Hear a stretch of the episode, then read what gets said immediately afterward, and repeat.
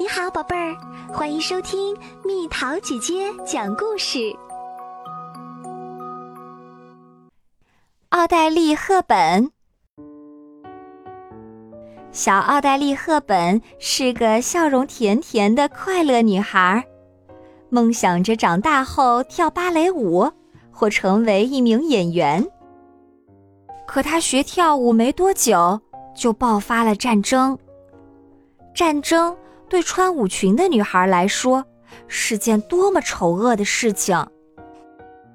小奥黛丽和所有的孩子一样，每天为填饱肚子发愁，他们饿得直舔自己的手指头。战争结束，她登上了音乐剧的舞台。虽然很想继续跳芭蕾舞，但因身体条件不适合。他不得不把舞裙收起来。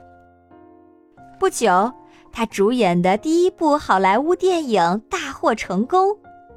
在电影里，他和电影明星格里高利·派克一起骑摩托车游览罗马城。一天早上，钻石和早餐一起出现。这是蒂凡尼的早餐，是最棒的影片。她演的每个角色都令人惊喜，今天是公主，明天又变成了修女。她喜欢甜蜜的吻、玫瑰色和巧克力，她相信微笑的女孩子最美丽。她获得奥斯卡奖时，观众全体起立。